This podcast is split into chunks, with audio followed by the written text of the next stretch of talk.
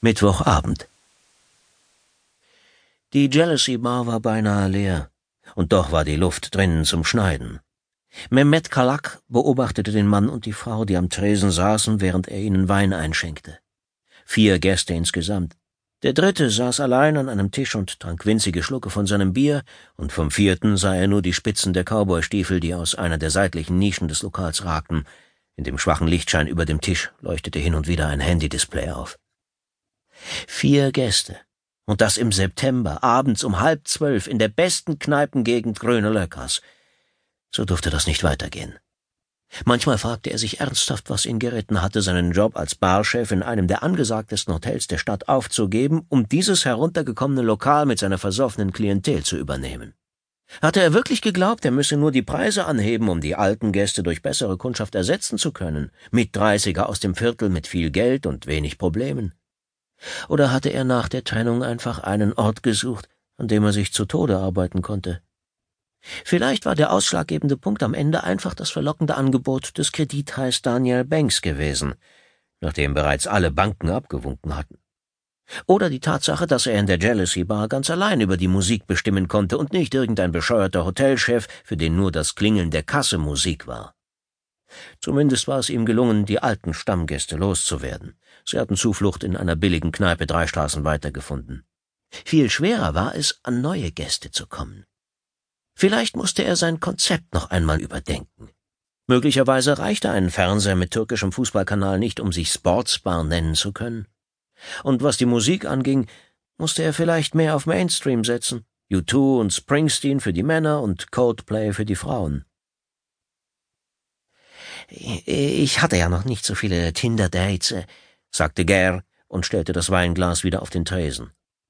Trotzdem habe ich schon gemerkt, dass da eine Menge merkwürdiger Leute unterwegs ist. Ach ja, sagte die Frau und unterdrückte ein Gähnen. Sie hatte blonde, kurze Haare. Mitte dreißig, dachte Mehmet. Schnelle, etwas hektische Bewegungen, müde Augen. Vermutlich arbeitete sie zu viel und versuchte das dann mit ebenso viel Sport zu kompensieren, um zu entspannen und wieder zu Kräften zu kommen. Wohl ohne Erfolg, dachte Mehmet und beobachtete, wie Geir das Glas mit drei Fingern am Stiel hielt, genau wie die Frau. Bei all seinen Tinder-Dates hatte er konsequent dasselbe bestellt wie die Frau, mit der er gekommen war. Von Whisky bis zu grünem Tee. Bestimmt wollte er damit signalisieren, wie gut sie auch in diesem Punkt zueinander passten. Ger räusperte sich. Es waren sechs Minuten vergangen, seit die Frau die Kneipe betreten hatte, und Mehmet wusste, dass Gary jetzt zur Sache kommen würde. Du bist viel schöner als auf deinem Profilbild, Elise, sagte er. Sagtest du bereits, aber trotzdem danke. Mehmet spülte ein Glas und tat so, als hörte er nicht zu. Sag mal, Elise, was erwartest du vom Leben? Sie lächelte etwas herablassend. Einen Mann, der nicht nur auf das Äußere fixiert ist. Äh, wie recht du hast. Äh, ich bin ganz deiner Meinung, Elise. Äh, die inneren Werte zählen. Das war ein Scherz. Ich bin auf meinem Profilbild viel attraktiver als in Wirklichkeit, und ich würde mal sagen, dass das auch auf dich zutrifft, Gail. sagte Gail, lachte überrumpelt und starrte in sein Weinglas. Ist doch ganz normal, dass man ein Foto nimmt, auf dem man gut getroffen ist. Du suchst also einen Mann. Was für einen Mann? Einen, der gerne auch mal mit drei Kindern zu Hause bleibt. Sie sah auf die Uhr. Haha! Ger begann zu schwitzen, sein glatt rasierter Schädel glänzte bereits. Bald würden sich die ersten Schweißflecken auf seinem schwarzen Hemd abzeichnen. Schnitt Slim fit. Seltsam eigentlich, da er weder slim noch fit war. Er drehte das Glas in der Hand. Elise, du hast genau meinen Sinn für Humor.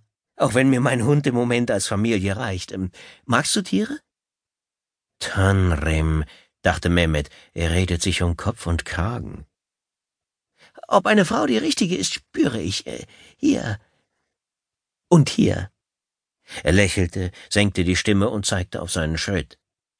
Aber was das angeht, da muss man ja erst einmal überprüfen, ob es auch stimmt. Oder was meinst du, Elise? Mehmet schüttelte sich innerlich. Gair setzte alles auf eine Karte und fuhr die Sache wieder einmal mit Vollgas gegen die Wand.